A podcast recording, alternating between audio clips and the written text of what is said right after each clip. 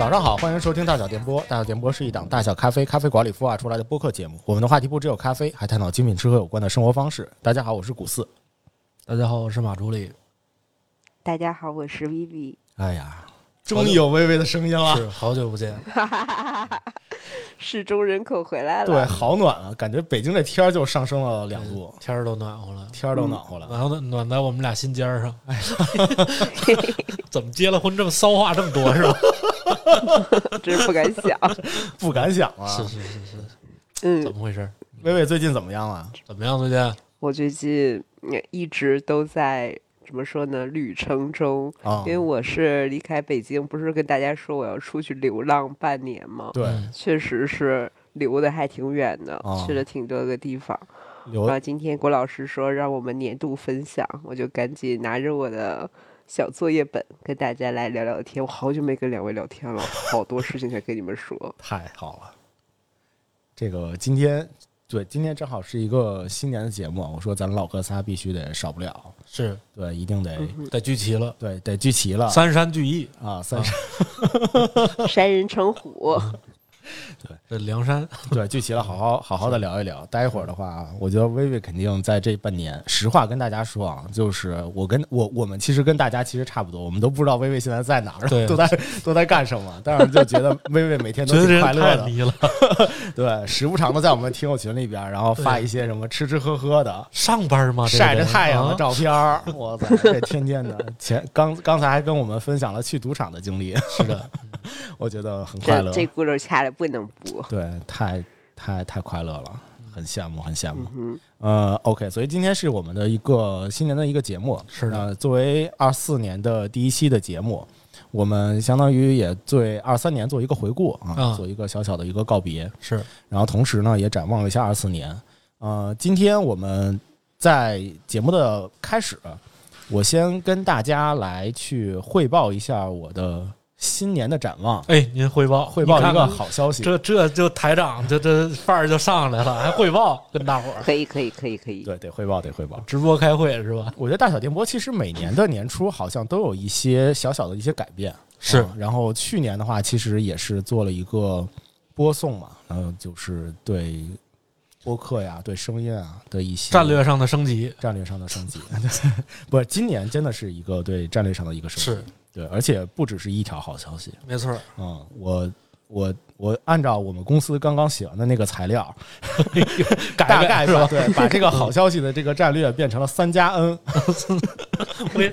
怎么讲呢？三加 N 无限想象。啊，好的，呃首先第一个非以以第一个非常具体的，第一个好消息非常具体，哎，就是我打算在二四年开始，从我们这一期的开始，我打算在我们的节目的标题里面把我们的期数去掉，啊，然后哦，这个我们每期的这个期数会在 show notes 上面去体现，这个不计数了对，大家不用担心。啊，但是呢，为什么标题会去掉期数这个事儿呢？其实，呃，有有很大一部分是我自己个人的原因啊。我是觉得，就是我们在经历了两一百期之后，其实对于我们来说，一百期是一个坎儿坎儿。是当时从第零期开始的时候，我们就说先录一百期再说，对，没想到真的就哦快速的就到录过去了对，录到了一百期就，冒了。对是。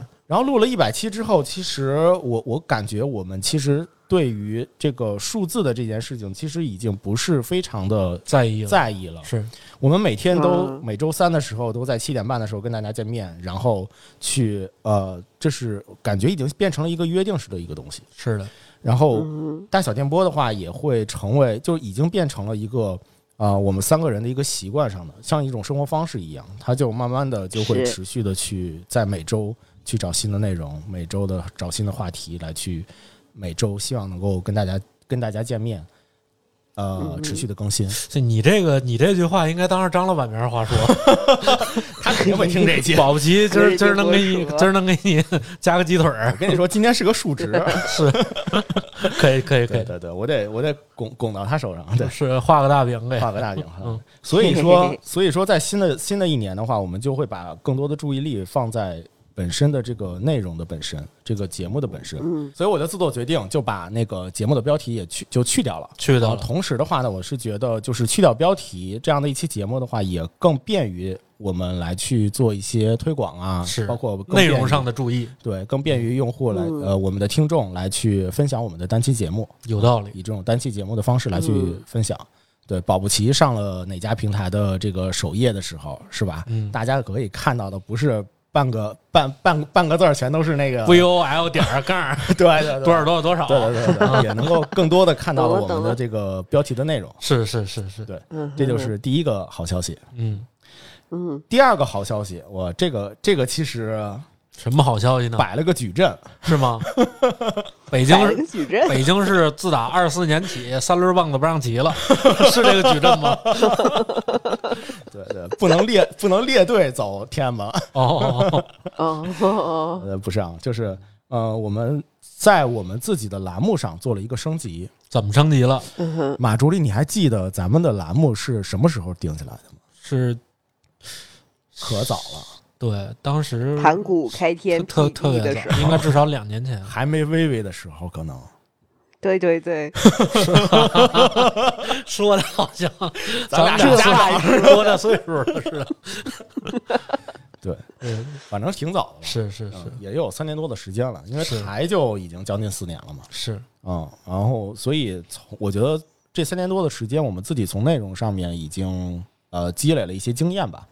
另外呢，今年不是大小咖啡有个大事儿嘛，就是在景德镇开了店了，嗯。嗯。所以景德镇那边其实大家也能多多少少的听到一些在景德镇那边传来的一些声音啊、一些活动。我们有些部分的话，我们觉得不太适合放在我们这些栏目里面的话，我们就把它放到番外啊，在番外里面去放。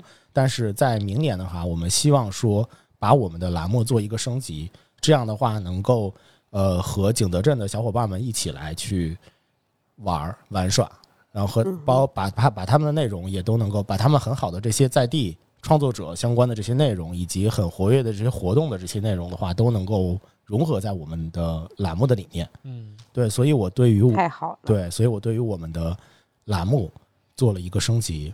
怎么升级的嗯呢？我们之前是四个栏目，是对对，各种新语。没错儿，对，现在呢，我们把它变成了五个。嗯哪五个呢？这五个是这样的：首先，第一个栏目叫做《城市物语嗯》，这就跟对，这就跟景德镇其实相关了啊。嗯。我们不单单有北京的事儿了，然后也会有景德镇，当然也会有各其他地区。对其他地区的。保不齐我们明 我们今年还整个巡游啥的，是。对所以，保保定一日游，这个栏目的下面的话呢，可能更多的就聊一些都市的文化呀，嗯啊、休闲的生活方式，然后嗯，一些艺术、时在地文化。对我们的太小地方的一些艺术展什么的，也都能够融到融到城市物语的这个里面。是，第二个呢，还是我们的老本行，咖啡时间。嗯。嗯这个其实很简单了，我们就是还是把咖啡的这件事情去做深做好，并且呢，其实这个名字也小小的去呼应了一下，在二二年的时候，曾经在有一本在日本的一个杂志，这个杂志就是《咖啡时间》，嗯，他在哦二二年疫情的时候没有扛过疫情，然后停刊了，倒闭了，呃，停刊了吧？哦 不能说倒闭了，对吧？万一背后是大有咖啡呢？啊，对，基于本人对于对于这个杂呃，我我没有我我没有特别多看过这个杂志啊，当然看过一两期。基于本人对于杂志的这个情怀，以及呃二二年的时候，其实也分享了一本书，也叫《咖啡时间》啊，所以我觉得这个名字还是很契合的。我希望能够把这个名字能够在大小电波里面去延续下来。所以呢，呃，这是把它作为了我们咖啡这一部分的一个栏目的名称。第三个，风味吃喝，我们其实相当于升级了一下我们的酒的这部分的内容。我们希望的是把这个部分，因为本身我们在聊酒的时候，其实更多的也也是对于呃这个酒以及巧克力以及包括茶的一些风味上面的一些好奇心，希望能够在这个内容里面，包括我们体验到的这种喝到这些呃感觉到感受到这些特殊的风味，感受到这些愉悦的风味的这些体验，能够在这个节这个节目和内容里面去呈现。所以的话呢，我们就啊，把这些所有的我们吃吃喝喝的这些好的美食融合在一起，嗯。啊，包括我们的饮食心语这一部分的内容融合到一起，然后结合成为了叫做风味吃喝。嗯。呃，后面就是活捉主理人，活捉主理人就不用讲了，其实已经在今年的时候已经存在于大小电波已经很长时间了。是。对对对，嗯。专门为老板开辟了一个栏目。专门为张老板开辟了一个板块，主要也是由张老板负责。对对对，你看这，在这儿数值的一些小技巧啊。没错，然后就 可以可以可以，最后一个叫做好设计市集啊，其实我想要去嗯分享一些好物吧。啊，之前也是从大家的一些身边的一些小东西什么上面获得了一些灵感啊，包括我自己的兴趣。嗯所以的话呢，后面的话可能慢慢慢慢的会把这个栏目去支棱起来啊，叫做好设计市集。这是这刚刚说到第二个，抱歉啊，有点儿感觉好消息，我们的好消息有点多。嗯，是嗯，第三个，第三个其实是一个小小的发生，啥发生呢？就是我想以大小电波的名义牵个头嗯啊、当然，这件事情其实我理解，在播客的圈子里面，其实有人已经做了啊、但是嗯有我们这种相对比较集中的做的话，我感觉我们可能是第一个。哎哎，哎 你可是说点要要脸的话啊数！数值小技巧，数值小技巧。你你这个，你这真是给领导听的。你现在说这三条，我们把这件事情一起牵起来，我们和 AI 做了一些小的结合，嗯然后呢，嗯把我们的这个节目和呃 AI，我们做了一个叫做播客 AI 计划。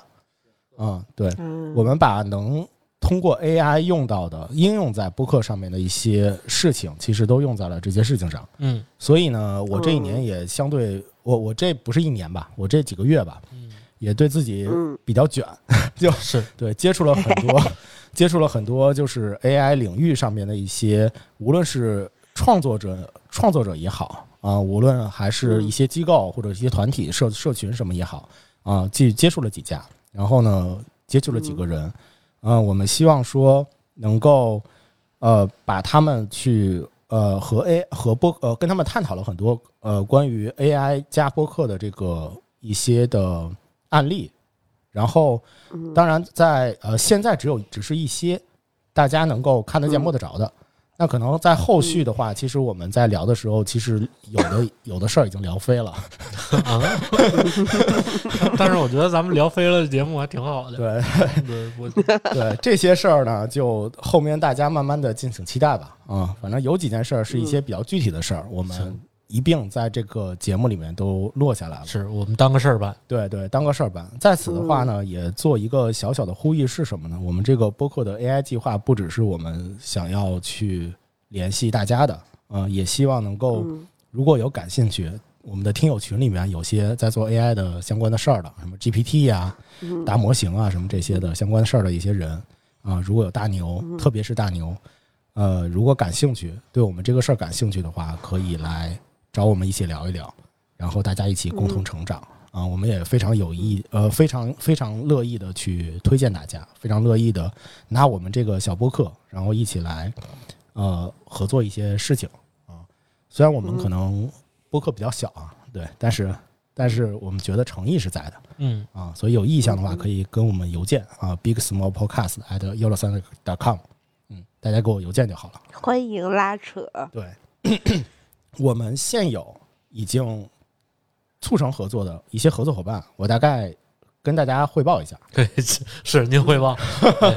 绝了，绝了首先是大厂啊，我们的 show notes，嗯我们会在在二四年后续，我们在 show notes 里面会有一个段落是专门是阿里云的通义听物来去给我们生成的一段原文的摘要。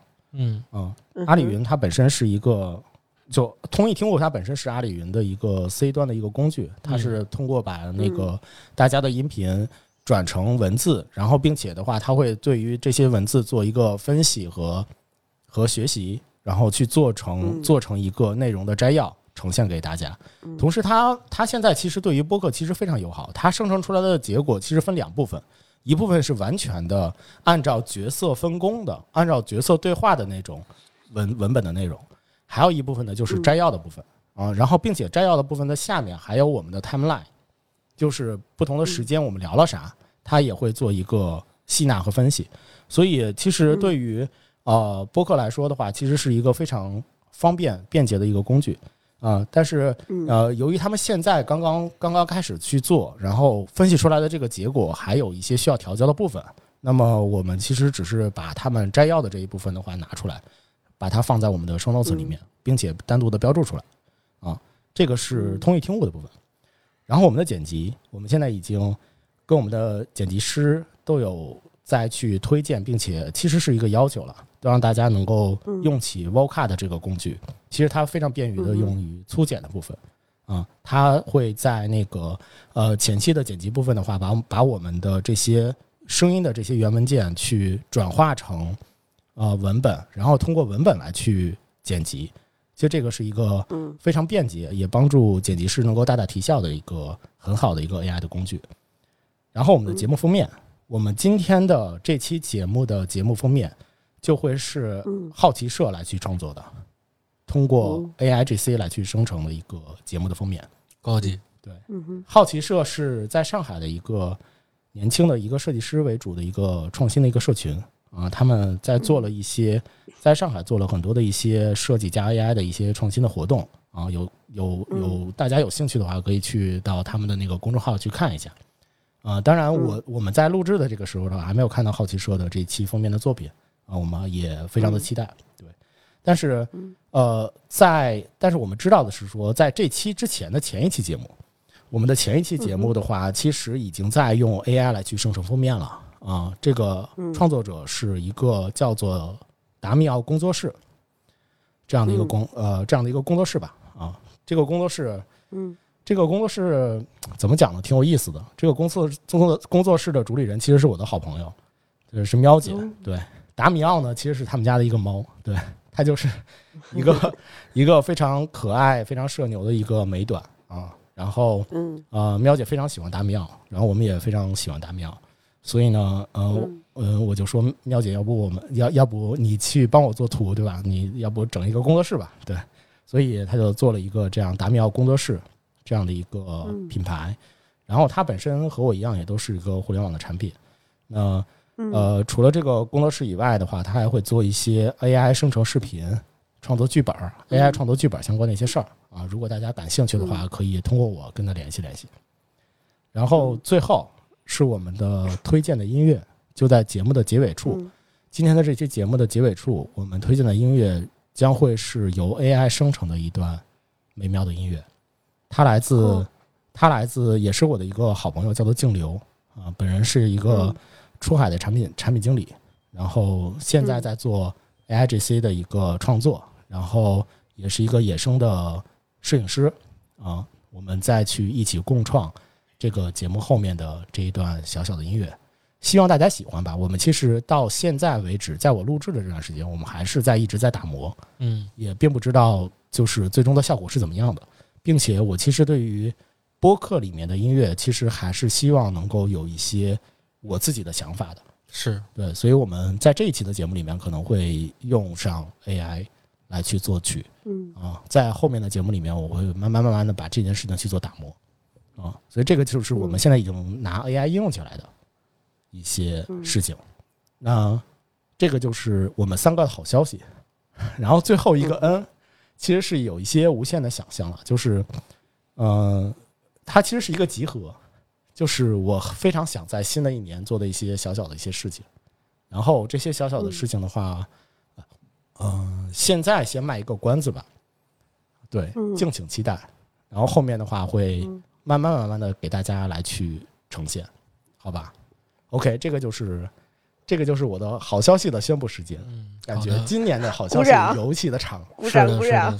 是的对，极其的长，对，极其的长。我觉得接下来的时间就可以把把时间交给充满期待的薇薇。是的。我也特别想听听薇薇这半年都干了什么，麻去了，麻去了？班儿都不上了，对来啊活儿都不干了。说来惭愧，对不起。先说，其实我年初的时候，我就跟大家都说了，说我今年大概从六月开始要来这么一场有点任性的流浪，对吧？那个时候大家都知道，我在北京那段时间可能是就是嗯，就是方方面面都感觉宅的有点久了，有点倦怠，于是我就任性了这么一把。嗯，我接下来的汇报呢，就跟大家说一下我的整个时间线。在时间线方面，我不许任何人质疑我。然后本来我 对我的计划呢是走一个呃从北到北京出发，然后沿着南边海岸线东南走西南，然后是到土耳其的，这是本来的计划。我然后我临行前五月份的时候，不小心把腰闪了。所以就当时还闪的挺严重的，就觉得说我好像需要在家养个病，然后要调整一下我的这个嗯旅行的这个路程。嗯所以我就是从先从北京去了东南沿海，然后渐渐往北方走，就是相当于是说玩一段时间，然后回家养病，去做我的针灸，就是把我的腰托儿治好。哦，后来你就回家了是吧？我记得。对，我在家待了几个月，其实前面两个月都是在那边治我的这个腰病，就是在那边躺着，哦，然后就是中医、西医各种什么膏药就在那贴着，但是就是休息那段时间已经把这个腰伤完全养好了。哦，嗯，第一站我当时就去了，六月初啊，我就去了，坐动车，屁股坐穿到了泉州，动这个是我一直想去的地方动。车得多多长时间十个小时吗？哎呦，挺长时间的，八九个小时吧，就快十个小时了。我是早上出发的，我又跟以前一样把行李锁在锁在那个仓库里，然后我拿着一个二十寸的箱子，我就出发了。啊，然后早上出发，到了泉州已经是大概晚上八九点钟了。然后我这个人融入的就非常的快，然后把那个行李箱放在酒店里一扔，就穿着我的人字拖跑出去吃夜宵了。第一餐吃的就是我心心念念的面线糊，哇，实在是太好吃了！后城面线糊这里边啊本期节目会有很多不掺杂任何赞助的 点名表扬的餐厅和咖啡馆，大家拭目以待。后城面线糊，但是一个阿姨，然后阿姨在那个店里，而且其实是一个挺简朴的一个店。我去的时候，因为时间比较晚，店里只有我和几个高中生，福建的高中生，然后我一个人在他们前面那个桌子，在里面默默的吃我的面线糊。然后女孩儿，高中生的女孩儿就会聊一些青春期的八卦呀，然后就其中一个女孩儿也很可爱，就说：“哎呀，这个我的男朋友怎么怎么地，他的缺点大概罗列了很多。”然后旁边那几个他的好朋友女孩儿就在那边说：“哎，可是你还是很爱他呀。”然后我这个曾经在咖啡馆竖起耳朵的毛病，在面线糊店也完全没有改掉，就把所有的这个八卦都吸收了。嗯，这个是我觉得挺有意思的地方，然后就融入的很快。六月份的福建其实是非常非常热的，在我在这方面完全没有准备，我穿着长裤去的。啊，然后这种感觉是什么呢？对，我待会儿下一站也是，下一站其实也是福建，我可以一起说了。它给我的感觉啊，而且太阳其实非常的毒，嗯，我第二天出门的时候，我的脸上就感觉被晒伤了，就是把脸晒疼了，因为我平时都不是不擦什么防晒。哦，然后大一大早我就出门了，出门去承天寺，就是我想去那个呃跟弘一法师相关的这个寺庙，其实也是跟我们之前要去就是泉州很有名那个叫什么八浪鱼，对不对？八浪鱼哦八浪咖啡离得很近。啊，八浪鱼。对，我哦还想，我还想拜访一下，还有那边有一个很好吃的花生汤，我看附也都在附近。嗯，然后我就乘坐那个两块钱的那个，呃，可以在小程序和招手即停的小白车、小白 bus，然后我就八点钟我就过去了。在这个承天寺呢，就有很多进到寺庙，就有很多那种光着脚在清扫拿水拿水啊，清扫这个寺院石石板的这么一个一群阿姨，应该是一些有信仰的人。然后我觉得这个地方真的是非常的庄重，然后也很很推荐大家值得一去去上炷香之类的。人也很少出来，晃去，嗯，人也很少早上。吗？我说，早上人很少，啊，对，因为那个时候不是节假日，早上就会觉得整个地方就很很清幽、很肃穆，然后你会觉得在里边心很静。然后我在里面晃了一圈，上了几炷香，然后我就出来了。嗯，然后就本来就想去巴浪屿嘛，但是谁能想到呢？巴浪屿是中午开门，我九点就过去了，所以这个这个行程啊，就就变得就变得复杂了起来，跟我想的不一样。然后我早上我就开始，因为泉州老城区这些所有的这些景点，它是这样的，嗯，包括寺庙，包括清真寺，包括道观，包括一些文庙，这些其实它离得都不远。你想象的，比方说两条主街，就是基督教挨着道观，就是这种你能想象的，其实在世界各地上，可能会在某另一个地方引发争端的宗教的这种冲突。哎，不知道为什么就这样和谐的，就在这一条街上可以肩并肩坐着邻居，这是我印象非常深刻的地方。哦，说明这个地方还是很多元文化、很包容的一个地方。对，非常非常包容。我我听李老师也说过，就是他跟我说，就比如说这个寺庙，小 A 是吧？不是那个是李方舟哦李老师，我们的数学老师我记得他跟我说 李掌柜，对对对，李掌柜，对啊他跟我说过一回，他说他去泉州这地方呢是这样，如果说这个寺庙，他可以接受任何异教的一个投资修缮。你比如说，今儿你是基督教的，你过来，你说给我修缮，修缮完之后，你这大门必须得给我加一个什么十字架啥的，哦，加我们就加佛教佛教大堂上面顶一十字架的花儿，哦，这样啊我，就相当于投资他就非常，投资入股。然后我就觉得非常的酷嘛，因为你知道，就是很多其实包括在现代很多。哪怕是所有的，就是比方说基督教徒和佛教徒，他们有的时候在观点上也会发生冲突。没错，原教旨主义必须得遵循本教。对呀、是啊是嗯，对啊，但是就在这样一个地方，竟然很，就是每一个相当于他做祈祷的地方，就是这样肩并肩的，像邻居一样，就这样很和谐的在一起相处着。我觉得这非常的神奇。我一开始不明白，本来我是从那个承天寺出来的时候，我就一路逛，就觉得说，哎，下一站去哪呢？我好像那个地方叫清清凉寺，是一个伊斯兰教的。嗯，就是它还是什么老版《西游记》的取景地，你知道吗？我在当当时我心想说，三块钱门票到底有什么东西呢？让我进去看一看。其实里面很普通，然后它就是很标准的一些伊斯兰教的这些礼拜的地方，然后有一个小小的博物馆，里边还有一些呃墓碑，有一个 小小的博物馆，我一下就明白了为什么泉州会这样。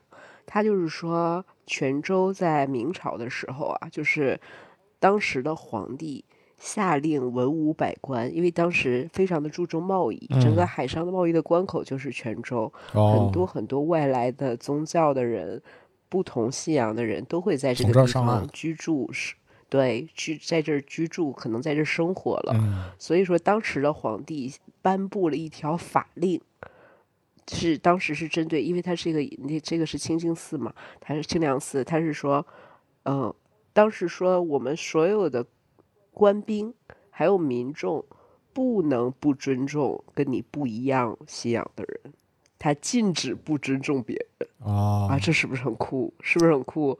就是我们现在有的时候，比方说啊，我们不拉踩别人，你能看到的现象可能就是说排斥外来文化，或者是拉踩一些跟自己不一样的人，这好像是一个比较主嗯流的一个观点，对吧？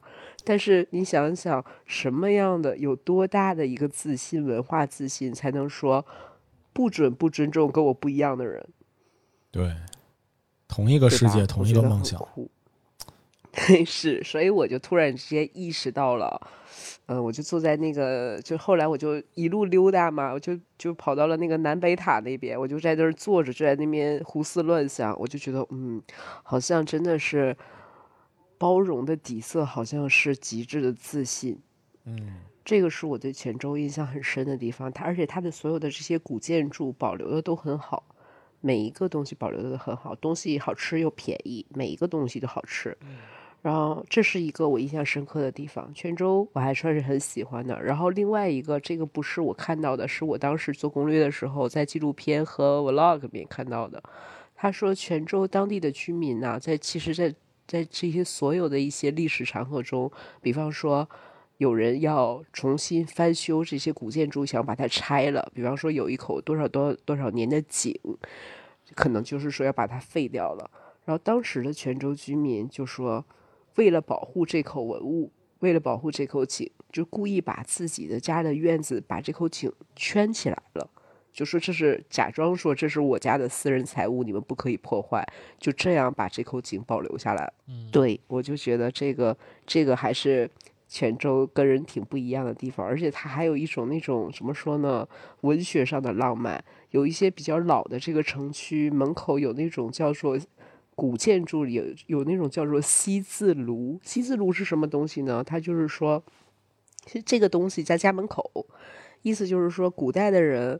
他觉得自己写下去的字是有灵魂的，已经写在书本，就是书本和纸张上是有灵魂，嗯，所以他一定要很郑重的把这些文字，在一个特定的炉子家门口的一个小小炉子前面烧掉，就是让他好像这些字的灵魂能回到他应去的地方。所以我也觉得哇，这真的是一个挺浪漫的一个城市，在家门口烧字儿。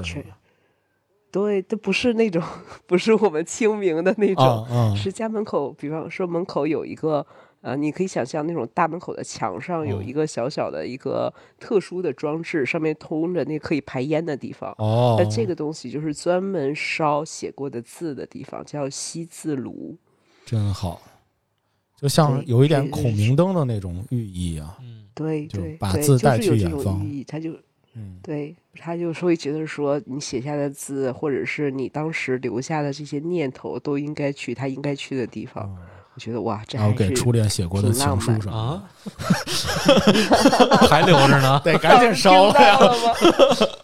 下回下回上泉州我就带着去，估计来不及了吧？咱下回，你要不赶紧给你儿子打个电话，赶紧说把 把那先扔了。对，然后泉州我一下就理解了，因为它为什么是一个整个就是一个世界文化的遗产。就以前我们去就是去京都玩，不会会有一种错觉，就仿佛是古代的人和现代的人他叠在一条马路里面，在你身边经过嘛。对，泉州也是这样。哦，是。泉州的不光不光是有这种这种时间的错觉，它还有。像我刚刚说的，它还有各种文化的交错，嗯，各种各样的建筑，所以我觉得泉州我是非常非常推荐的一个地方，它非常包容，嗯，然后嗯，它的生活成本不高，然后每一个人好像都更重视自己的精神世界，所以我非常极力推荐我的第一站泉州，真好。接下来我可能就要说的很快了啊，泉州说完了，嗯，接下来我就到了福州、湖州、福州，嗯，福州。福州，福州是福建的省会，省会城市。然后它是一个比较低调的一个福建，福建的城市。我我的朋友圈，大家如果看得到那个，我不是发了一个夜景嘛，就是那个那个，那这个就是在福州，那个是鼓山鼓岭。然后我觉得福州比较让我印象深刻的点啊，我可以说啊，就会你会发现，我当时是找。嗯，约了我的大学同学，他带我到处去晃一晃，他就带我开车去了古岭上，我就发现每一个土生土长的福建人的后备箱里面都能掏出来几包茶叶。他问我你要喝茶吗？我脑子里想的是什么呢？就是，哎，说来惭愧，就是喜茶啦，茶百道啦，啊，嗯，是就这种茶。结果他从。他的后备箱里掏出了一大堆那种真正的茶茶叶，然后在古岭这种山上，对山上就有那种烧水的驿站，所有的人都在那里付一个茶水费，然后在那里山顶乘凉喝茶。哦，是不是很酷？就是每一个福建人的兜里和后备箱、书包里都能掏出真正的茶叶。天哪！你是喝岩茶还是喝白茶？你你懂吗？就是跟我脑子里的那个茶百道是古茗还是茶百道，还是有有不一样的东西。对，这是我觉得福州很神奇。然后我去福州那几天，刚好学生在高考，所以酒店比较满。然后福州一直在下暴雨，非常大的暴雨。嗯，那福州我觉得比较不错的地方，如果大家去玩的话，我很推荐。嗯，烟台山，它是一个算是一个商圈吧。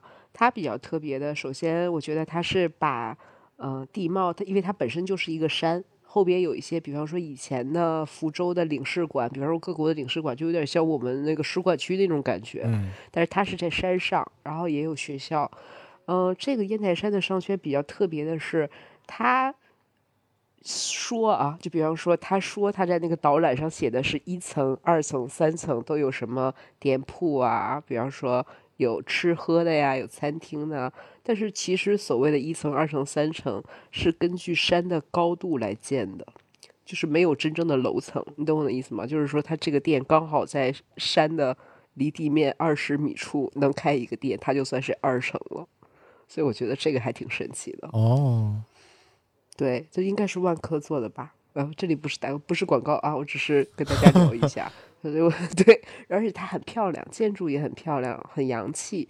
我感觉有点像是，有点像是首尔的某个地方，给人那种感觉。就是主要它后边的那个领事馆建筑也很美，所以觉得很不错。如果大家去福州，也推荐去烟台山玩一玩，很多餐厅，很多茶饮，很多咖啡店，然后。嗯，我因为暴雨实在是出不了门了。到第三天暴雨的时候，我实在是受不了，在那边剪了一个好看的头发，就是逐渐融入。你懂我的意思吗？就是哎呀，我这个人真的是，明明是在流浪，但是说我还说天哪，没有什么事情做，那不然我还是去护个肤好了。然后人家是生意太好了，我没有约上，所以只去剪了个头发。嗯，福对福州好吃的我也吃到了，佛跳墙这些比较重要的我都。也是朋友招待吃到了，然后很多好吃的小吃，鱼丸，嗯，还有什么？就是说到嘴边又忘了，还有一些好吃的炸串儿，我就一直都是吃吃喝喝。所以说我刚刚去流浪的第一周，就福建这两个地方，嗯，泉州、福州这一周就给我就给我胖了七斤，啊，说来惭愧，就真的很好吃，但是。我不知道福建夏天的威力呀，它给你的整体六月份的体感是，白天就是你这个人呢，就一直是在蒸笼里，白天是大火的蒸笼，晚上是小火的蒸笼。哦，我能理解吧？所以说大家一定要对防暑降温和防晒潮湿做好准备。哦，对呀，我并不知道是这样。嗯，我也可以给大家 Q 一下，因为我不知道这样，因为它又潮湿，然后又晒，然后又有这种冷热的交替。我带去的这个就是登机箱和我的所有那种有涂层的包包啊，全都废掉了，全都出褶了。最后我又换了一批，全都爆了，就晒爆皮了。你懂我的意思吗？怪不得得做个脸呢。对，就就是整个，我当时就是我就是到了青岛，就家人看到我，我他们都已经，我妈都快哭了。她说：“这个孩子怎么晒成这样？我没见过这么黑的孩子。”哇，你要回青岛，那可太舒服了。那就一下子从蒸笼里边，感觉就跳出了跳跳出了一个季节呀。对，别着急，别着急，还没到青岛呢。然后接下来，我在我在从福州大概待了能有呃，在福州待的时间比较久。然后接下来我就去了我们的景德镇，这里边我就要插入很多很多的广告。我去的时候是六月，当时的三宝院子再见还是。不是，还没开始建，是全都是野草哦。然后呢，我还去看了那个我那个我们的新店，新店那个时候也是工地，你知道吗？我当时那个门就是要龙岗巷嘛，还开不了门，然后我 哐哐的敲门，然后我说，然后这里边的人很害怕，小声的说这是工地，然后别进来，不知道哪里，对对，你别进来，我我当时也不知道哪来的勇气，你知道吗？我说来的就是工地。然后我就大摇大摆的走进去了，其实也没有跟任何人打招呼，然后就仿佛就工人们看着我，也不知道我到底是什么来头，然后我就很很镇定的说，就我的那个表演型人格上线了，我就很镇定的说，这个什么时候才能弄完？大家说，嗯。对，嗯，快了。然后我说，嗯，我在这个工地需要注意什么吗？他说，你你就注意安全就可以了。我说，嗯，好的。所以我应该是第一批还在没有开店的时候就已经去了店里的那位同志，还是很善良的工人。没，对呀，就是没有留下姓名，只有有点吓人的我。然后我当时找了半天，就看到了院子里的石榴树。然后这是跟我们店铺相关的，我当时就觉得对店铺充满期待。其实我还非常非常想，就是我没有看到它开业以后的样子，包括三宝院子，我还想着有机会一定要去看看它现在的一个完成版的情况。我打算开车的时候去一下，到时候可以约一约着一起。行，没问题。然后，然后。这是景德镇是跟我们的就是好朋友相关的。然后后来我第一天是在自己玩，就觉得说一直在看陶瓷博物馆，我不是还做了一些小小的笔记吗？嗯其实也想有机会跟大家做这个节目，我觉得还挺值得跟大家聊一聊的。然后去了陶瓷博物馆，去了呃，其实我后来想了一下，我最喜欢的是三宝村。三宝村给人一种很原生态的一种很奇很奇特的感觉。当时我还是自己逛，就觉得三宝村是我一开始应该是打开方式不对，就是去博物馆之后，就是一下就沉浸在那种历史的那种氛围之中了。我心想就是说，说白了就是加深了对景德镇是做陶瓷的刻板印象，就说嗯啊，景德镇就是陶瓷。但是去了三宝村之后，一下我就觉得不一样了不。只是陶瓷一，一说到，对他会觉得它有非常漂亮的森林，然后有很多很多的艺术家，有很多很多在地的文化，然后很多，比方说陶艺教师的老师就会在聊天的时候跟你说啊，我们去三宝吃小茉莉餐厅嘛，然后小茉莉餐厅之后，我们要去三宝的河边抓鱼，哦，然后三三宝村那一条街呢，有的时候你去那边喝喝酒，有一种什么氛围？景德镇谁都认识谁，在就是吧台里的掌柜马上就可以给你递出来几个，说：“哎，这这杨梅是我今天早上爬树现摘的，你来吃两颗。好，”就是这种这么，新鲜吗？非常原生态啊，就是非常怎么说呢？有点那种很理想国的感觉，有点乌托邦的感觉，也没有那种这很买卖的这种这种很商业的氛围。我觉得，所以我觉得还是很神奇。后来我第三天我就阿康就回来了。然后我就跑去阿康带我去那个很野很野的三宝村的那个水库，嗯、水库的水没有多少，但是我却在小小小的水沟里面摔了个屁墩儿，就是滑水沟里了。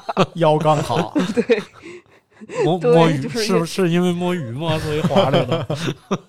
对，是伤上加伤。但是阿康当时还还给我拍照，说你这简直是，而且都是泥巴嘛。哦，然后然后说我帮你擦擦，我说不用，他说不用不用，他说你没摔屁股上，你全都在摔腿上了，我给你擦擦。我说行行行。然后就是，这就是我在阴沟里翻船了的小经历。这虽然是这个这个这个滑滑下滑下来，就是这个是一个不算太重要，但是阿康带我吃了很多景德镇的小吃，比方说那叫什么阿毛汤包，我觉得对不对？汤包加上那个超好吃的皮蛋肉饼汤。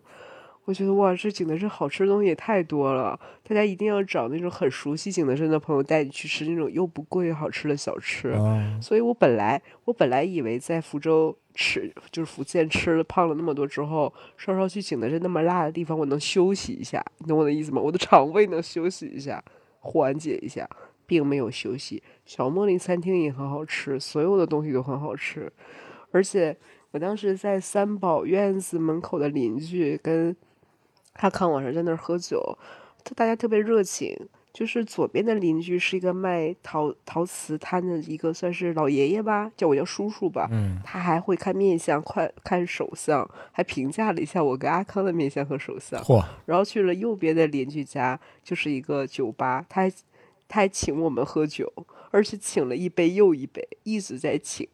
然后这 个老张当时一直说，就已经有点不高兴，说：“薇薇，你快走吧，这个人在景德镇每天都在喝酒，怎么会这样呢？”我说：“肯定是因为上次来的时候邻居没有请他，老张嫉妒我吧。”哈哈哈。好快乐呀！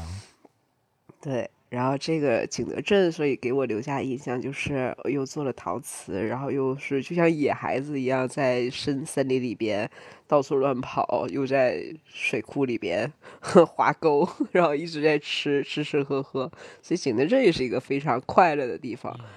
推荐大家去景德镇，不要只想着陶瓷，期待，是一个，对，它是一个生活成本不高。我一下就理解为什么很多喜欢创作的人会选择景德镇，不管是开店也好啊，还是做他的艺术设计、艺术创作也好，非常能理解。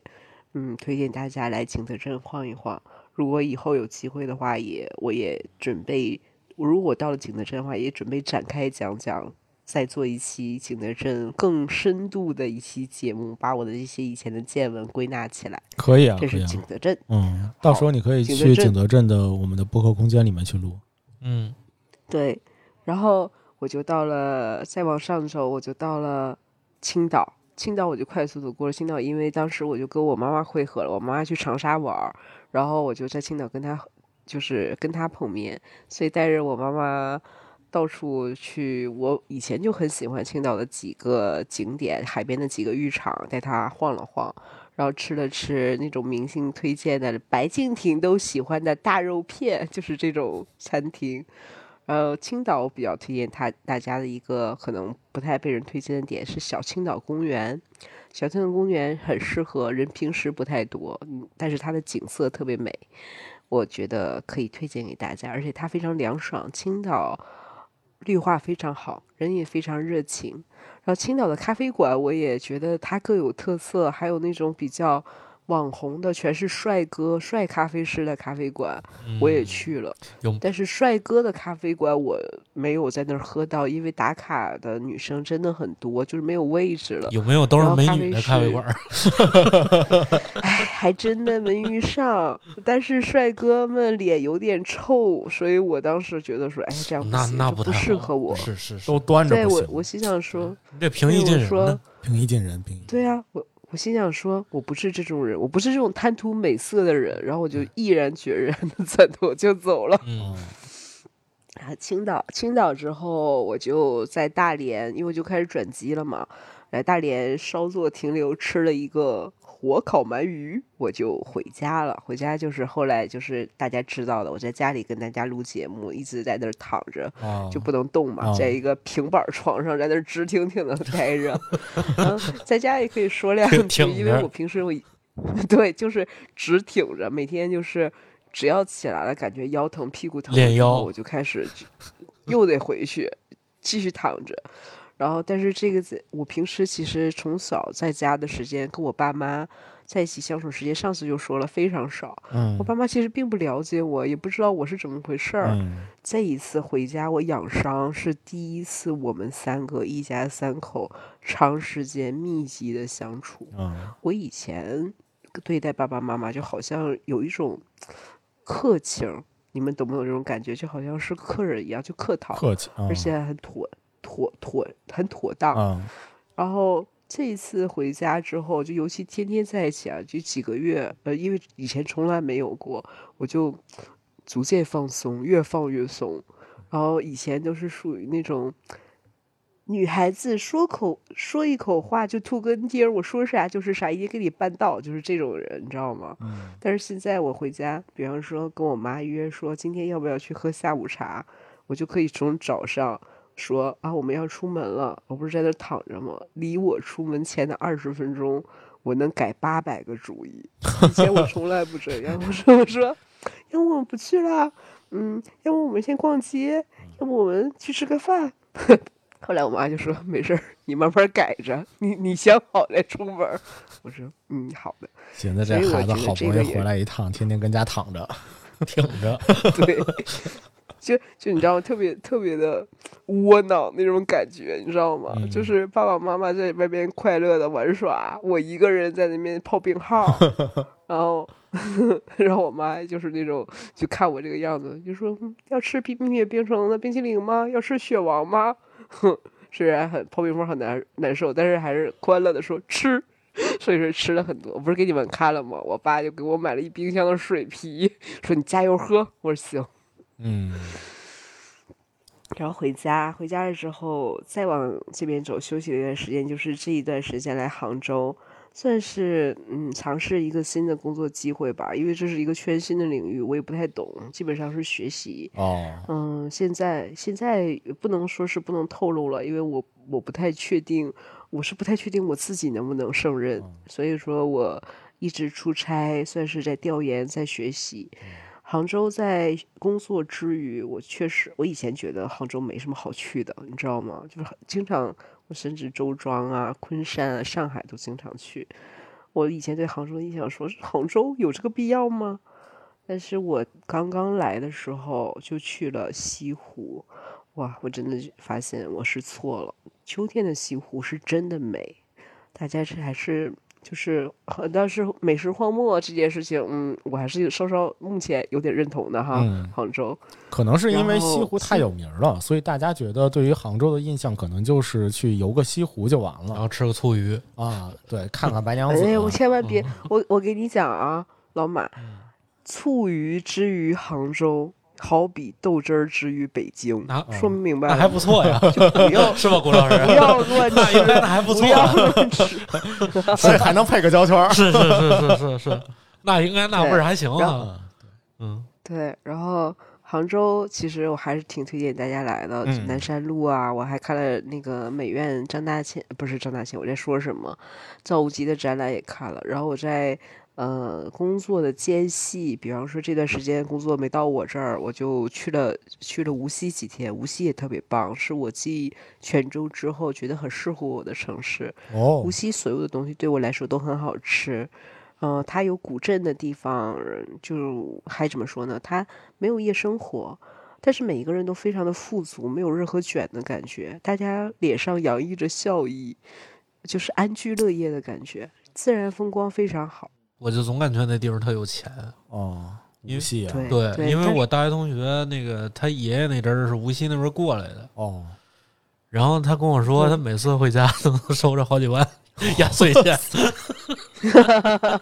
因为真的真的是鱼米之乡，我是是是在那边过着什么样的生活呢？你知道吗？我是一个人呢，我我冲进，我大概七八点冲进一个餐馆儿，因为我有点饿了，嗯我自己叫了，就有点像老爷，又像老爷爷一样，我自己一个人叫了一个那种响油鳝糊，叫了一个醉蟹，还让人家给我热了一壶黄酒，我一个人，旁边一桌人在那，没有任何人觉得我是一个奇怪的人，懂我的意思吗？我就在那边很 chill 的，很怡然自得的把这些所有像老爷爷的这餐饭都吃了。哦黄酒没喝完，阿姨还会一直问你，就阿姨也不会问你这个东，她只会说你你这个点这个会不会多了呀？不要点太多啊。嗯然后就会一直问你说黄酒要不要热呀？黄酒要不要加姜丝啊？我嗯对啊，然后晚上我八点钟吃，我八点钟吃完了，八点出去的时候我哦，你这是早酒，晚上哦，晚上八点不是晚上八点哦，晚上八点吃完了之后，就店员就跟我一起下班了，你知道吗？而且是啊？秒售赛，八点他就不干了，，啊，这上哪儿说理去呀家没有？夜生活，我这班逼八点还没下班呢。你别认，对，然后然后我我就你知道当时什么感，因为那是还是古镇嘛，有石桥啊，有那种你能想象的那种江南水乡的感觉，啊，我就抱着一壶热黄酒，你知道吗？我就怀里抱着一壶热黄酒，也喝的比较微醺了，嗯，然后我就在石石桥上上上下下，像个醉汉老爷爷一样往酒店里晃。然后还有在，我也去了太湖，看了冬天太湖上西伯利亚飞回来的海鸥，非常非常漂亮，非常哦值得大家大家大家去无锡，包它肯定是春天看樱花更美，叫源头渚，非常推荐大家，我非常非常喜欢无锡，还有。呃，惠山古镇的寄畅园，都说当地的人呢，每天早上去惠山爬完山之后，就会到这个古镇路边吃一个豆花，非常好吃，那种咸咸的鲜豆花，啊，咸豆花我爱吃，非常非常棒。然后大概就几块钱，我就觉得哦，在无锡生活好幸福啊！我非常爱无锡。嗯，接下来我就就感觉有点奢靡了，就不敢多说了。就是我刚刚发生的去深圳展会，展会还是挺有意思的，是跟年轻人一起工作，他们都是一群非常可爱的，对工作有激情的年轻人。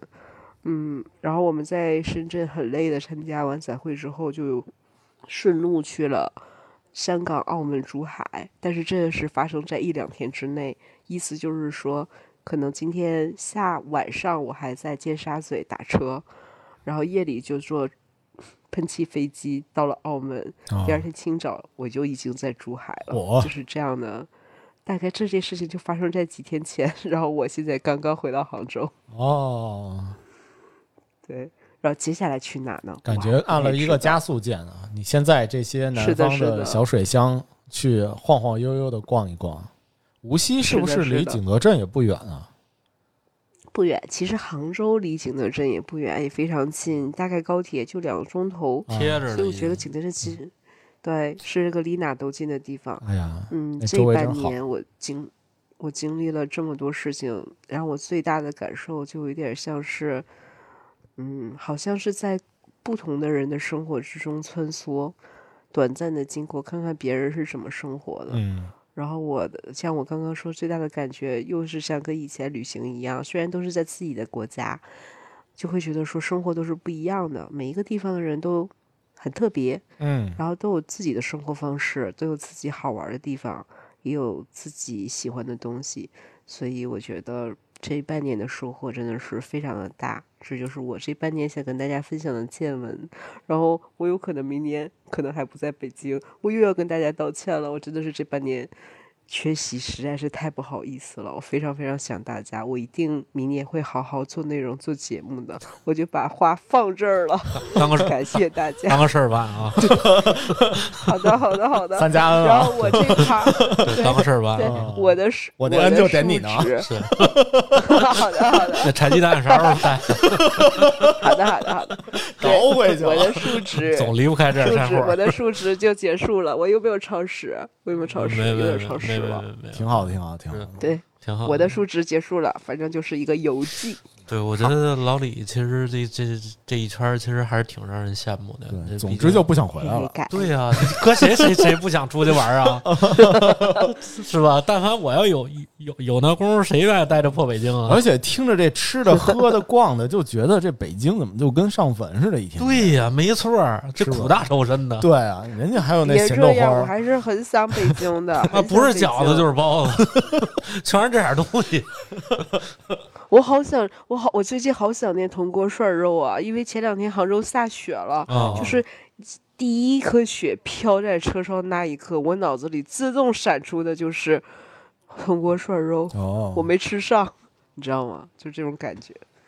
没事儿，接接下来给谁了？时间交给马助理了吗交？给马助理吧。是的，嗯我述职一下我今年啥状况啊？啊，好，换了他妈三份工作，我爸都急了，你这是啥情况啊？啊，你这孩子怎么没个没个老实劲儿呢？这三十多岁人了，是不是？一年换仨，对，这哦个这个，今年最大的事儿就是结婚了。对，这个这个这哦个，这个按东北话说叫结婚了。结婚了。对，结婚了，结婚了结婚还是挺好的，对，嗯挺高兴的，就鼓励大家年轻人都结婚。这我这应该是民政局说的。是 是是，是的，对，结婚这个，首先民政局就特别有意思。你看啊，年轻的进去都是结婚，岁数大进去都是离婚。有有有，对，您这两派很明显。对，哦，是吗？呃对，那个老头拿着结婚证，这还要离婚冷静期？我冷静他妈什么冷静我？我记得当时有一老大爷这喊，对，说一下我这个换仨工作的事儿啊。得，回来啊，哦，对，今嗯，这我觉得我今年真的哪儿几乎是哪儿也没去，就除了去趟去趟那个跟媳妇儿回趟娘家哦啊以外，真的嗯没去什么其他地儿，哦。甚至连度蜜月还没去呢。哦，其实我嗯俩我俩我们俩真是这个除了结婚就是上班。嗯。这个这个，我我是在三月份的时候，然后我从我上上家那个单位走了。我上上家应该当时在北京最巅峰的时候有六家店，算是一个小的一个精品连锁独立的一个咖啡品牌吧，算是大厂也嗯不算是大厂，就是之前是由一个品牌比较大，名气比较大，对动静大，但是生意操蛋。你不能这么说，人家还还挺着呢。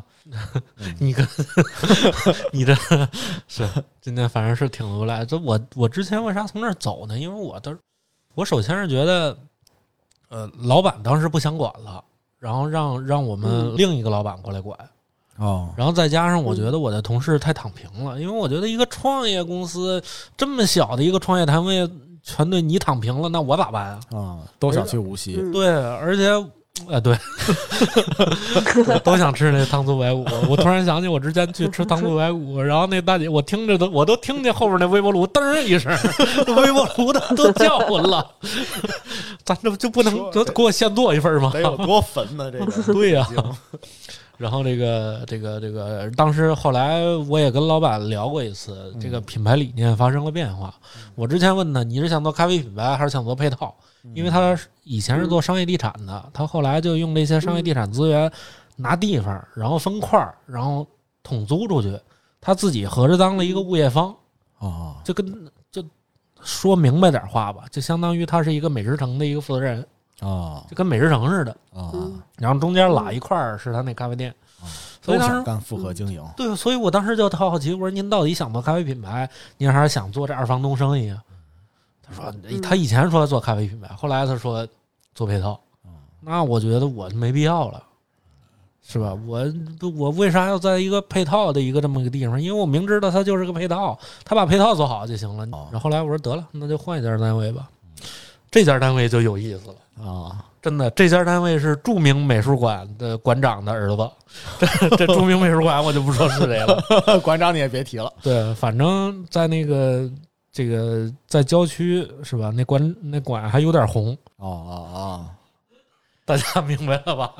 对，这这个馆很有意思。当时我进去之后呢，就是我发现这公司怎么不挣钱呢？我就我就往那儿一坐，我这营业额一天不过一百。哦，因为我们那是个展厅，是个艺术展，我们那艺术展那展厅的门票也卖不出一百块钱，就有时候比我这咖啡卖的还惨呢。那我就寻思，我说这是为啥呢？后来我就找到了老李，我说老李，你说这是不是洗钱的？你说这单位是正经单位吗？我都不敢，我都不敢吱声。当时，我当时特好奇，我还问老李，我说老李，艺术馆一般靠什么挣钱？如果他们挣不来钱，他们怎么办？后来我发现这个大概率就是洗钱的，对，嗯也没有，就是我觉得嗯当时我为啥要在那儿上班呢？我觉得虽然对我这个职场一点帮助都没有，但是我觉得至少是吧，给的工资高，想买的东西也多，然后就用这点钱买自己跟咖啡有关的东西，挺好的。因为嗯我发现我今年对咖啡是特别特别感兴趣了哈。对对对，今年喝了好多咖啡。对，今年这个没少攒私房钱，这个卖咖啡豆儿。嗯，对，我也展望一下这个未来哈。哦对，对于咱们这这个这个咖啡时间这个板块上，我想有所建树。哦，好的，哎呦喂。好的，对，不能说有所提高，得有所建树。哎呦喂，对，为啥有所建树呢？因为我发现啊，对，当个事儿办得。呃，当个事儿了。因为我发现啊，就是首先非呃呃非专业咖啡人士都会觉得，就是他们觉得咖啡就这点东西，就包括我我我嗯觉得现在各位也是这么看，就是觉得你我但凡要会拉花，我跟你一样，啊，就是你这活儿我也能干。嗯嗯嗯但是又一样是这么说，就比如说同样是画画的，为什么人家是艺术家，你就是个美术生呢？对，他肯定是有区别的，所以我想，我想做一些节目，把这些区别让他讲清楚。哦，讲透。嗯对，你就比如说特别简单的一个方面吧，就比如说这个、呃、关于关于粉碗儿，就是哦我最近、我最近一直在研究咖啡粉碗儿，因为对于对于所有人来说，咖啡粉碗儿只是一个滤咖啡粉的东西嘛，是成咖啡粉，然后一上上手柄就开始压了嘛。嗯，但是你看对，嗯你看不同的咖啡粉，其实也会不同的粉碗儿也会造成对这个对这杯咖啡的一个一个一个一个一个变化。哦就比如说你什么样的豆子适合用什么样的粉碗儿，这还有讲究，它是有一定规律的。哦，你就比如说吧，哦我为啥之前老说，就北方做咖啡一定不会太好喝，嗯北方的生意一定不会太好喝。一是因为可能天气、消费、消费习惯的原因，那都会有这些客观原因。啊，消费习惯以及天气，那都北京是吧？你春天刮土，夏天又热，啊秋天秋秋天刮大风，冬天齁冷，你这啊是吧？一共就俩月，啊你就你就挣这俩月钱吧。嗯然后再加上大家消费习惯没有那么强烈，嗯其实还有一个最重要的原因，确实我发现了，北方的咖啡一定在冬天不会太好喝。哦首先它足够冷，其次它又干。你知道又冷又干嗯就会对咖啡豆造成一个问题，就是极细粉特别多。你同样的研磨度，在同样的不同温度下，它肯定是细粉会多，它一定会萃出来苦，这没有办法。哦有时候还会有静电对，这静电很严重。虽然说你做了一个加湿，但也没有用。哦，对，如果哦加的太湿的话会结块儿，而且加湿也不太可能整个就把这个物理条件就改变了，是，所以这是没法做改变的。嗯就比如说最近我特别苦恼的一件事就是这个屋里冷，然后咖啡就开始变难喝了。就是我也不能，我哦，我我我觉得我跟我的老板解释完之后，我老板觉得我在骗他。啊 就是你小子胡说八道。但是其实是这么回事儿的。哦，天气越冷的时候，嗯然后你的研磨会，你同样刻度研磨出来的咖啡粉一定会变细，啊，所以它一定会变难喝。对，然后下回就直接跟老板说说薇薇在哪儿，我就想在哪儿开个店。那那也不至于，对，这冤大头也忒多了。对不信，对，我我是觉得，然后关于咖啡这套东西是应该可以深入浅出的去讲的，是的，它不应该是一个、是一个你不懂就是你不懂的事儿。对对对，对，所以我嗯。我觉得，包括对想要进入咖啡行业以及想要创业的老板，我也我我觉得我也一直在传递一个信息，就是去我我觉得我跟张老板特别像，我觉得这是个好生意，是你你应该干。嗯。这这虽然说他这个投资回报周期比较长啊，或者怎么着的，但是我觉得哪个投资回报周期不长啊？嗯。对我爸在我身上投这么多钱也没见回去，是吧？而且我觉得我们在做大小电波的这个播客的话，也有义务跟大家把这个咖啡给大家解释清楚。对，没错儿。是是是，我觉得我觉得我觉得还有一点，可能这是咖啡师在前期阶段特别臭的一个毛病，哦就是总觉得自己做的东西最好。哦，我觉得这是一个臭毛病。我觉得在那会儿的时候，咖啡师压根儿就没有建立一个知性，就比如说他没有一个评价标准是什么样的是好的。嗯嗯，所以我就比如说今天发生一个事儿，就是一个朋友拿着他朋友烘的豆子就过来，就说：“嗯哎，你这尝尝，有什么问题说啊。”嗯，我也比较耿直，啊。我还是先扬后抑的这么说，哦不是呀，这个 烘的还是不错啊。啊，不错。但是呢，有一条有有一小点问题。啊，啊可能是豆子稍微有点沉，我觉得稍微有点沉味儿，然后所以导致呢，嗯。这个烘焙的稍微有点夹生。哦，我觉得我说的嗯挺那啥的，其实跟豆子沉不沉没关系，就是你烘浅了，烘太浅了，烘夹生了。嗯。然后嗯。那边那个烘焙师跟我恼了有点你不会冲，怎么着？那你我下回教你怎么冲啊！我这个一爆后这发展时间才二十秒，你知道怎么冲吗？应该告诉你拉倒吧，你不想跟。我我说行行行，得得得，你说啥都对。我说你你就应该你那么冲。我说我这啥也不会，嗯是吧？你科学上讲，你一爆后二十秒，你那么短的一个时间，你风力压根儿就没给够啊！按理说一爆后的发展时间它不应该那么短啊，它那么短就会造成夹生啊。嗯，因为按理说是应该用热风去烘焙，让它的表面的豆表值跟豆心值一样，这个你能理解吗？差不多吧。对，你看啊，首先咖啡烘焙改是有一个粉，改天你开期节目，咱好好聊一聊这个是是是是豆表值跟豆峰值是啥？对对，啥东西豆表值跟豆心值就是啊里外必须得一样。哦对，这就好比哦是吧，外脆里嫩了，你这咖啡豆哦，就像是那你个懂这意思烘出来的那个豆子，它的颜色表面要均匀，里边外边一样，尽可能边外边尽可能尽可一样能一样，但是你哦不一样咋着也得相近。但是您这个外边糊了，里边生的哦，就不对那就是路子。溏心豆啊，对对对，就有点糖，糖对糖心豆，合理啊，合理，对，有点糖心豆儿的 意思啊了。啊那我觉得你作为一个是吧？后来我问了一下，他平时在互联网上上班，然后周末才去做咖啡去。哎呦喂，你你说你能做明白了你？是 是是，周末录点播客吧，别干了。你还干这干不能这么说人家确实这个做的还是不错的，吧？至少会点炉子嗯啊，也是值得表扬的。挺好挺好。合着这话说回来夸我呢，是是，别不要这么说。对，然后我这个前前阵子我还跟谷老师我们俩商量一下，这个想着今年这个二四年就做点有意思的活动。啊，龙年对，毕竟是跟咖啡相关，所以我们想把这个这个听友群这个咖啡能在北京的，我们搞一个咖啡品鉴的一个活动，嗯，也谈不上品鉴，呃应该算是品鉴吧。品鉴品就是纯喝，我们也不教别人，我们只是教大家去捕捉这个产地风味儿。嗯，对，我觉得这是我，这是我二四年特别想做的一件事。给大家带点那个有意思的豆子，嗯对，带点有意思的豆子，能能能能那个树解弩钝是吧？这个有有有有有有多的力使多的力，对对吧？想想在这个咖啡时间上，然后做点这个内容上的一些输出。挺好挺好，嗯，嗯，期待期待期待是。然后我这边就没啥了。啊！我就长话短说吧，吧我就长话短说吧。好的，对，因为确实前面在聊好消息的时候，给大家分享了太多我们对于二四年的一个展望了。那么，其实对于我来说，其实是一个非常就是非常着急的期待的一个状态。所以对于二三年来讲的话，我就直接长话短说吧。嗯二三年其实，呃，我想分享两个事儿，一个是读书的这件事情。嗯，我二三年有一个特别大的毛病，就是我买的书比看的书多，而且我就跟上了瘾似的。这不所有人的毛病吗？嗯，可能之前有点儿，就是之前我觉得是有点儿，但我今年真的是有点儿有点大了魔怔了。对，真的是有点大了。我大概算了算，我到现在读完的书应该大概有三十多本儿，那行，嗯，但这是我买。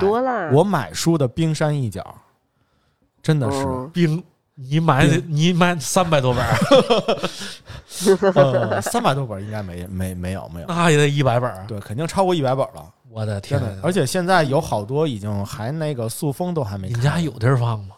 没地儿放了呀？嗯我们家那几个书架已经都放满了。又买个房，嗯，也不是，中产阶级开始暴露了，对对，我打算往景德镇搬，垫桌子。顺便看看薇薇。嗯，对，赶紧进正题啊！所以呢，就是对于书的这件事情，我今年是非常非常的渴，就是有一种如饥似渴的感觉，就非常的痴迷。嗯所以我就跟大家去分享，快速的去分享分享我非常非常推荐的尖儿货的一些书。我虽然准备了十本儿给大家推荐的，但是由于嗯时间有限，我打算就是你看老板述职，这也也是有个小技巧，是在老板述职的时候，你你不能抓重点。对，不能保不齐约上。你说说俩小时是不是？嗯那人老老板就给你嗯十分钟时间那。是老板得说俩小时，，对对对，你只能说五分钟。是啊，对吧？那么对吧？这个这个事情，那我只能是说把二两个小时的东西浓浓缩成五分钟。是对，赶紧给老板把这个事情汇报汇报。变化了。所以，我今年在看的书里面，我觉得有两个地方。第一呢，是我嗯、呃认识了两个日本人，在看书的过程中，两个日本人，这两本书也映射了两本书。第一本书叫做，我特别喜欢这名字，这名字说起来就特别的自豪。这个名字就叫我有一个我有一个岛。哦，哎呦，这是你的梦想啊！突然 call back 了。对，而且这个岛叫做卡尔哈甘，他是一个日本人，在退休之后拿了自己全部的财富，在东南亚的那一边儿，就是偶然间遇到了一个小岛，买的然后把那个嗯岛买下来了。呃，实际上，对，实际上在书里面说，他并不是一个完全把那个岛的那块地买下来，因为当时那个岛的一些地皮有一些呃政府上面的一些产权的纠纷，所以其中一小嗯一小一小块地是相当于是跟政政府租赁的方式，嗯所以就把整个岛买下来了。那个岛我特别喜欢的原因，一个是这个岛整个这一个岛就是归这一个日本人所有。当时，呃，他买下的时候，这个岛里面只有五十多个居民，到现在应该有两百多个居民了。这这两百多个居民在这个岛上，你知道这个岛的大小基本上就是一个东京巨蛋体育场的大小，那不大，哇，不大，很小啊。很小。而且这个岛长得特别像嗯牛排，何出此言啊？我看了，就他有一个这个岛的明信片儿，这随书奉赠送一张明信片儿啊嗯，那张明信片儿长得特别像一一个牛排，就又美味又可爱。美丽的一个岛，叫卡尔哈甘嗯每次在看这本书的时候，我都梦想着自己一定找一个时间能够去一下这个岛，对，去去这个岛。而且这个岛非常的原生态，就是当包括岛上的居民也非常的，因为它跟外界相当于它是一个孤岛，嗯。然后它跟外界隔离的比较多，有非有像一些呃，包括水、包括粮食的一些呃日常的配给。配给的话，甚至是要坐船去到拉去。去拉去啊，拉回来。所以他们很多的一些包括吃的一些东西的话，都是在呃，就是靠海来为而生。啊，然后呢，很多的一些嗯呃电力或者是一些能量部分的东西，就是靠海上的海风哦来去转化而嗯，得。所以他们建房子特别逗，他们建的房子是是通透的，啊，南北通透的房子，那晚上不得面瘫啊？风都风一吹，可舒服了，可舒服了。对，这个是一个日本人，就是一个特别很通透的一个日本人，在这个岛上，然后买了一个岛做做那个什么。还另外还有一个很通透的日本人，现在就住在咱们中国。嗯，这个日本人叫嗯六，叫啥？叫六，六对，叫六，就是因为他的 six 的那个吗？啊？six 啊，就是对，就 six 那个六，六对。哦。小六啊，呃，原因是因为他的日本的本名嗯就是念起来特别像，就是连着念起来的话特别像六啊。哦具体他的本名我我有点忘了，所以快速的讲，嗯呃，这本书的名字我要推荐的这本书的名字叫做《种子落在泥土里》。嗯这本书是我们的某一期节目的嘉宾小飞，在去介绍嗯他的那些呃二手的物件儿的时候，我们在市集上遇到的，他啊，送给我的这本书，他说你一定要看看。然后我非常喜欢这本书，我非常喜欢。然后今年再版了，所以他把全新再版的这本书送给了我。这本书嗯写的，他其实是呃国内的一个作家，然后和这个日本人六叫六的这样的一个日本人，他去聊天儿的过程中，嗯然后呃日日本人口述，然后他来去把它转写成的这本这本这本书。所以这本书分为两部分，嗯一部分呢就是在呃和六以及六的老婆他的家人一起在聊天的过程中记录下来的六的一些事情，还有一部分呢就是嗯。他自己的一些感感想，对于这个家庭的一些感想，两两部分，呃文笔特别的好，然后写的写的特别的好，然后小而且六他本身就觉得是一个非常通透的人，就是他非常喜欢一些大自然原生态的东西，比如说自己酿酒，自己自己做发酵，自己种地嗯。啊，他也非常喜欢一些很本质的东西，就种子啊，包括他的老婆也是在旅行的过程中认识的，于是他们两个人，他们当时在一起的时候，并不觉得，就是并不觉得说未来的生活要怎么样，或者说有一个孩子，并不觉得要怎么样去养一个孩子，他们就这样自然而然的结了婚，然后自然而然的有了两个小孩儿，并且他的老婆还是自然分娩，就是在家中啊，啊，在家中自己生的孩生的两个孩子，并且，第二个小孩在出生的时候，老大还在，还还还看着妈妈来那个分娩，就是哇一，个非常呃古朴朴素的一个两个人，然后一个家庭嗯。啊，在讲那样的一个故事，然后并且就是这本书叫做《种子落在泥土里》，给了这两本书，这两个通透的日本人，就给了我在二三年一个呃非常大的满足吧，就是一种治愈。嗯。因为你从，嗯、我从呃前面的口罩的之后回来，回到二三年的时候，我有一个特别大的感触，就是我非常非常非常渴望与人接触，然后非常非常喜欢是。说，呃，在线下，呃，有什么事儿我都特别想约线下，我甚至还想就是说在家里头组织一些那个小的朋友的聚会、家庭的活动，这些在嗯。我在口罩之前的话，我是从来没有没有这个没有这个念想的，不能说没想过，但是嗯。是没有这个渴望的。但是我在今年的话，就会非常想与人接触，所以嗯。呃，这两个人给了我一个特别大的一个满足感，我在从这本书里边获得的。然后嗯。我我还要再推荐的是，我从播客里边得到的，呃，两个人其实也是日本人啊、嗯对，啊，不不是日本人，呃，对，不不是不是两个人啊，第一个人第第一个是一个人啊，对，这个这哥们儿叫做小林一三，嗯对，他是呃大阪就是日本城市文化的一个奠基人，啊、哦然后包括像阪急的铁道，以及你知道嗯。阪急的那个大阪的大阪的上面不是有一个阪急的那个商场吗？嗯。那些嗯。都是小林一三去建的，并且大家在看日本电影的时候都有一个宝冢电影的一个 logo，前面。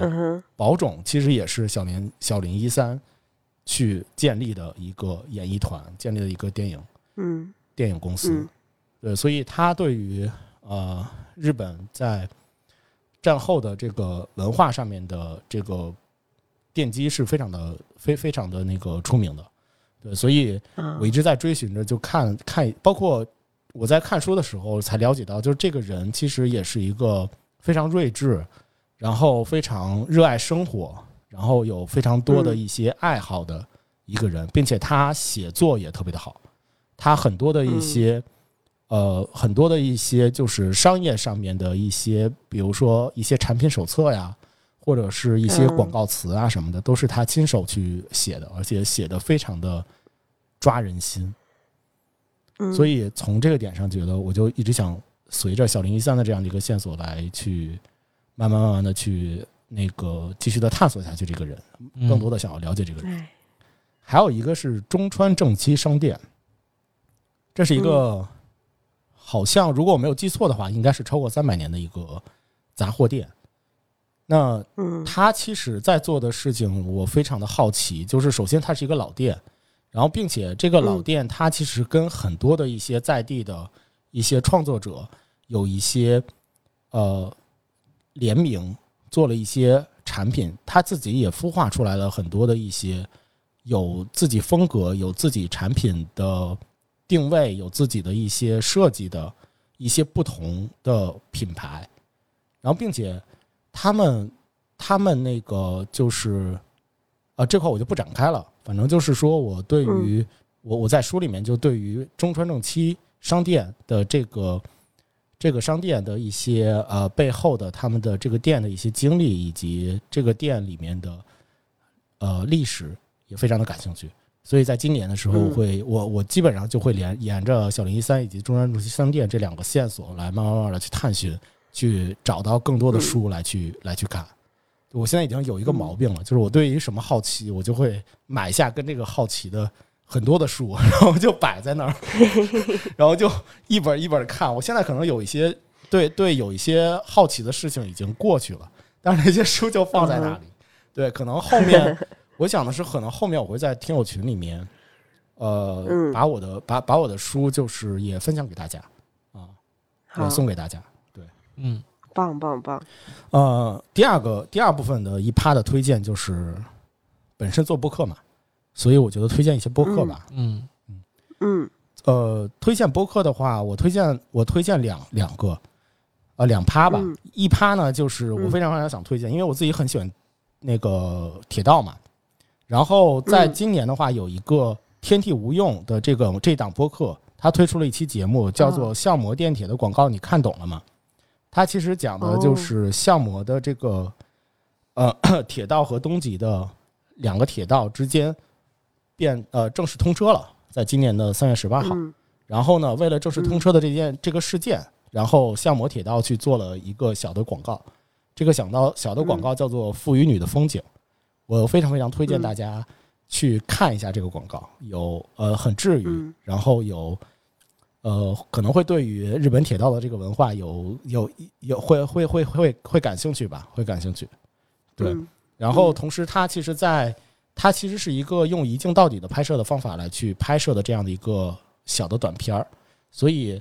在相模铁道的那个官方的账号的上面，就 UP 的 UP UP 主的那个官方的账号的上面的话，它会有两部分，一部分呢就是这个短片以及这个短片的一个拍摄的花絮。我也非常推荐大家去看一下这个拍摄的花絮啊，也非常的有意思。第二部分就是一些猎奇的播客。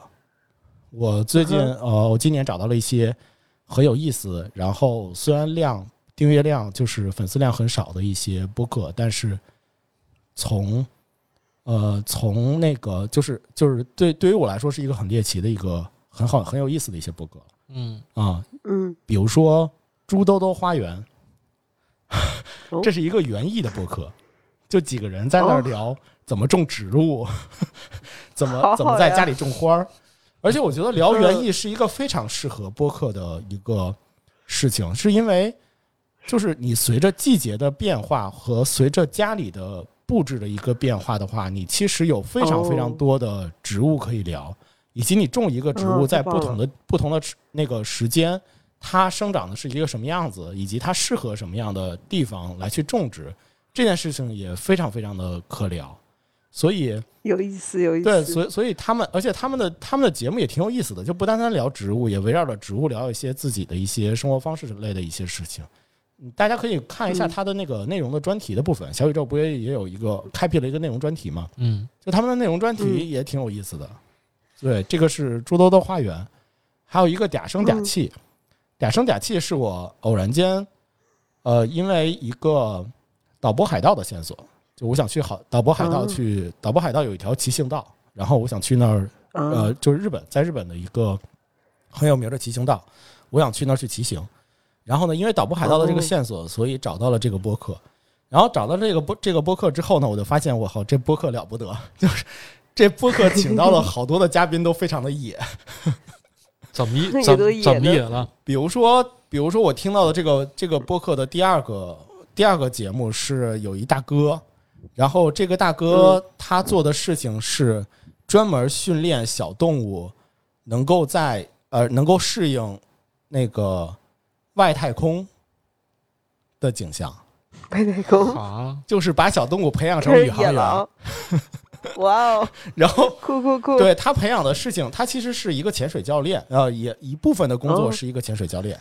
然后呢，他后面呢就开始给小动物做潜水，就很多的一些嗯。潜水爱好者可能也也有自己的家猫主子呀、狗狗主子什么的那些，然后嗯他们也希望这些小动物也能够看到海底下很奇特的景象，所以呢，嗯。他开就开始慢慢慢慢的给这个小动物做一些潜水服啊，嗯做一些潜水的这些装置啊，让那些小动物真的在海底上，然后看到我原来原来还有这样的世界，给他们太棒了！对见见视野。然后后来就慢慢慢慢演变成，你看它同样是没有没有没有重力的环境下面，慢慢慢慢就演变成可能嗯这些小动物未来再去太空的时候，对吧？也能够呃也能够自己身体上做一些适应，然后并且能够能够适应这个外太空的这个这样的一个环境。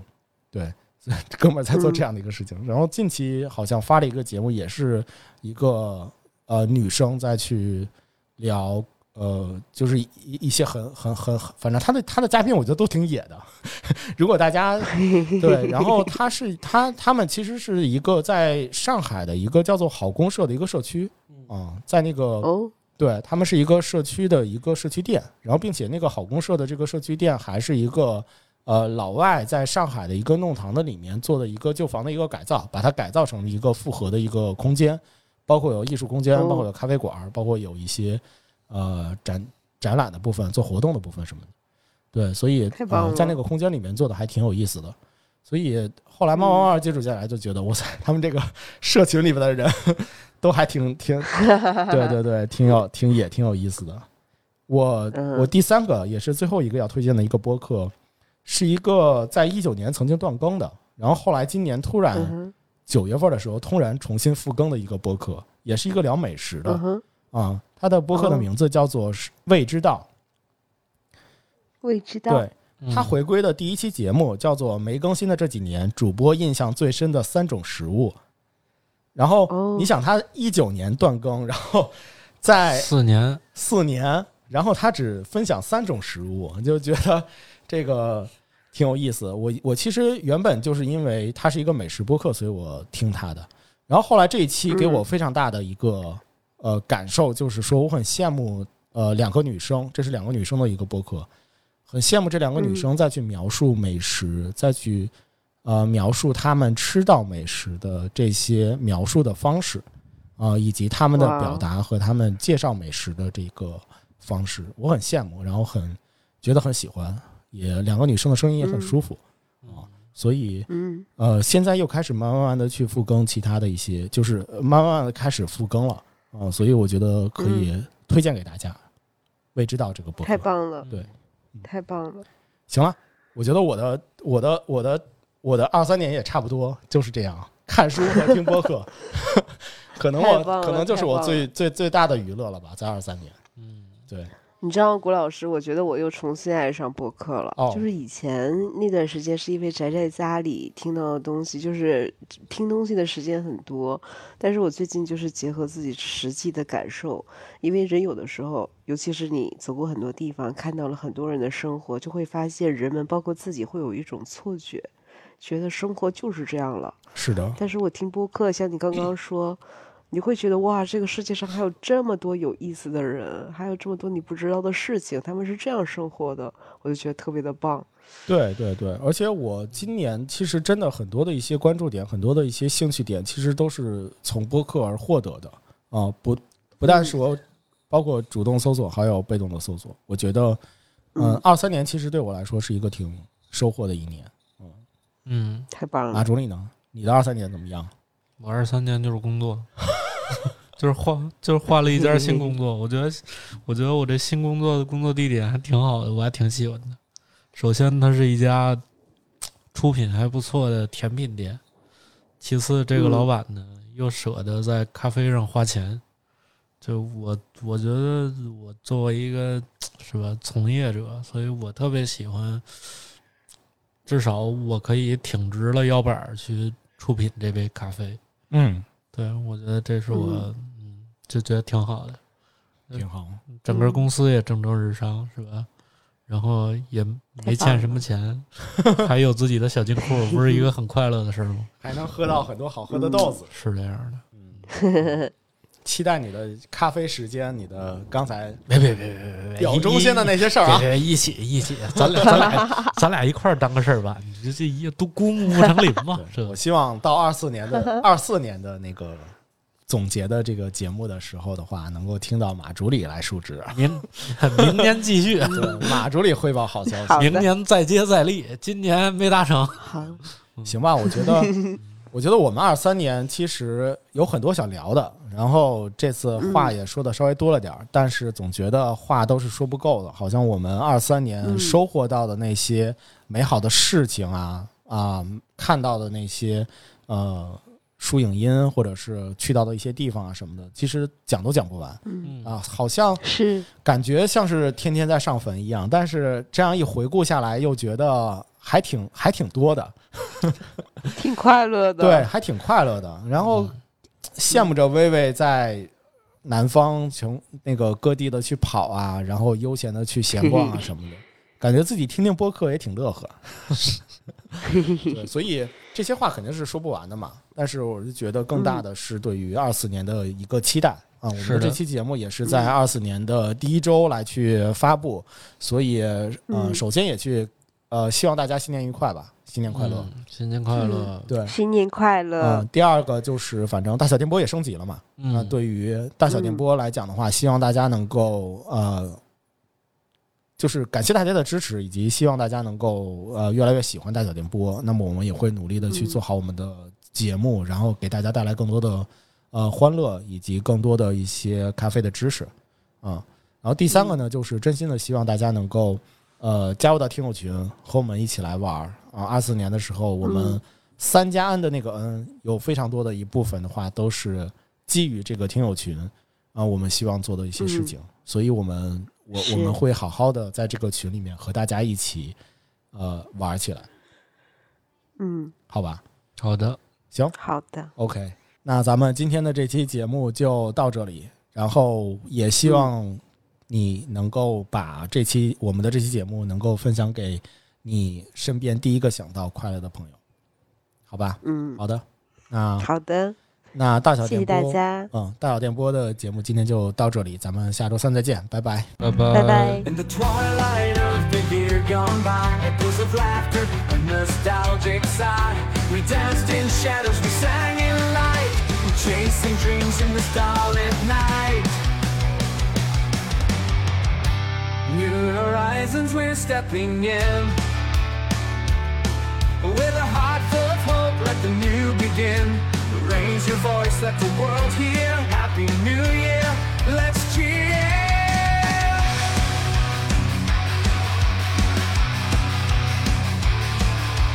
Under the moon's watchful guiding eye We let our fears and doubts pass by Embracing moments ourselves complete. New horizons with open arms. We welcome joys, we embrace the charms. Light the spark, no more fear. Happy New Year, we're here. Rocking the merry